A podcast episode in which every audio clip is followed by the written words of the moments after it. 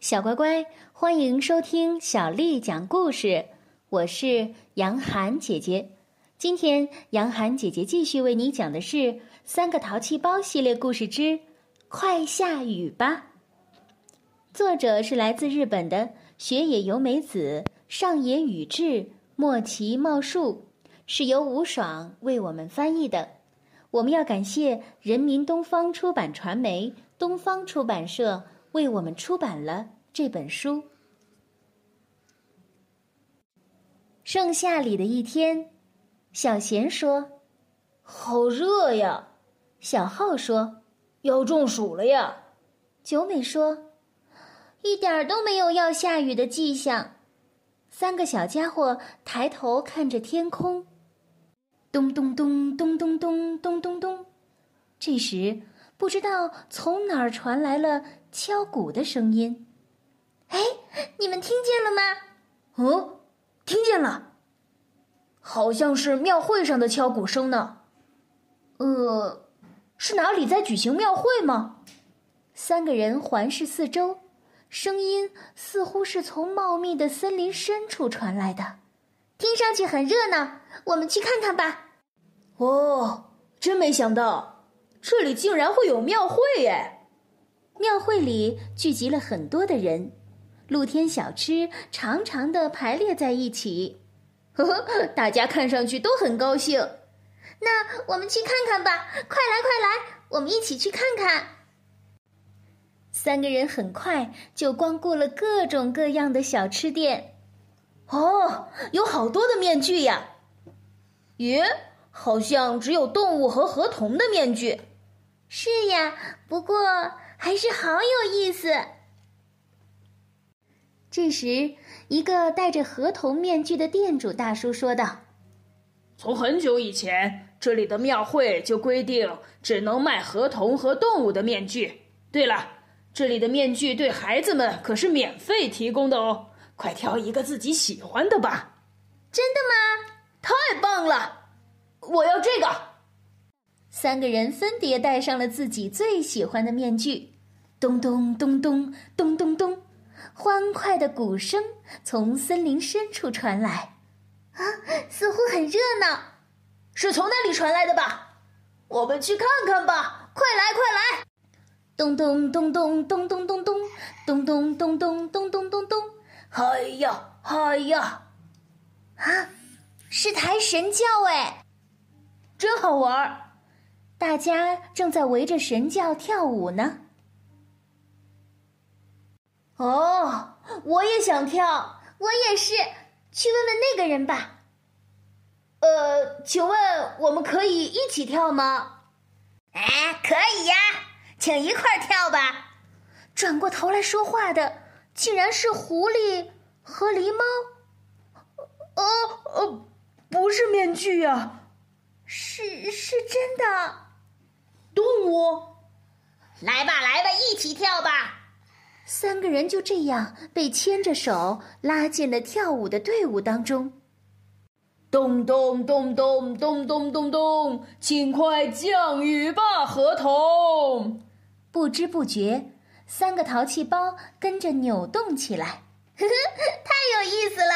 呵呵，跳舞真是一件快乐的事情。雨呀雨呀，快下吧！就这样，他们一路跳着舞，到达了森林深处的太庙院落。熊长老示意他们停下来。停下来，停下来！接下来就让我们祈求河童降雨吧。请大家将干净的泉水倒在河童头上的碟子里。请求河童醒来。只见他们打开神教的门，里面坐着一个小河童，他正在那里睡觉呢。那么接下来，让我们往河童的碟子里倒水吧。滴滴答答，不要让水勺里的水洒出来。动物们小心翼翼地传递着水勺。不让里面的水洒出来。接下来轮到你喽，小贤接过水勺。哦，小心呀！呃，我的手，我的手在发抖呢。最后，水勺终于传到了九美的手上。小河童，请您睁开眼睛吧。为了大家，请您降雨吧。九美在心里默默的祈祷着，将水倒在了河童头顶的碟子里。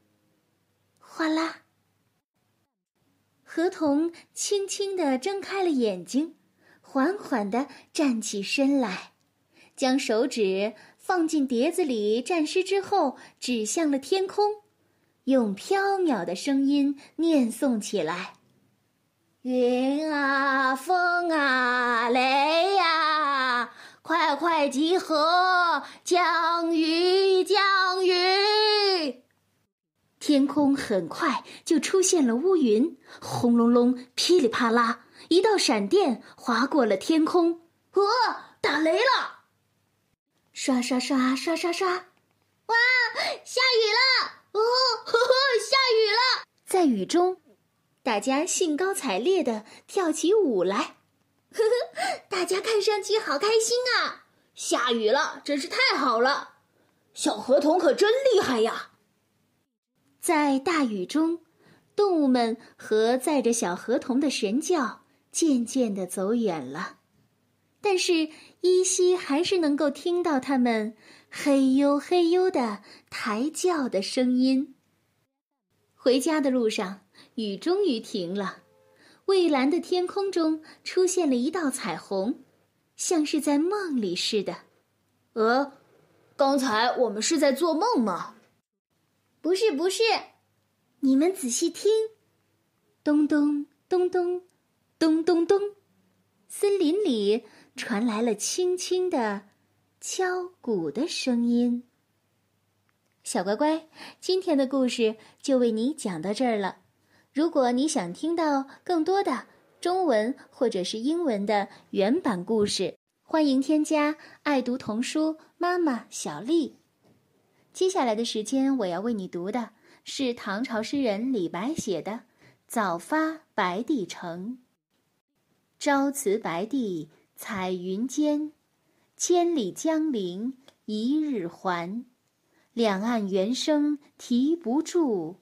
轻舟已过万重山。朝辞白帝彩云间，千里江陵一日还。两岸猿声啼不住，轻舟已过万重山。朝辞白帝彩云间，千里江陵一日还。两岸猿声。啼不住，轻舟已过万重山。小乖乖，晚安。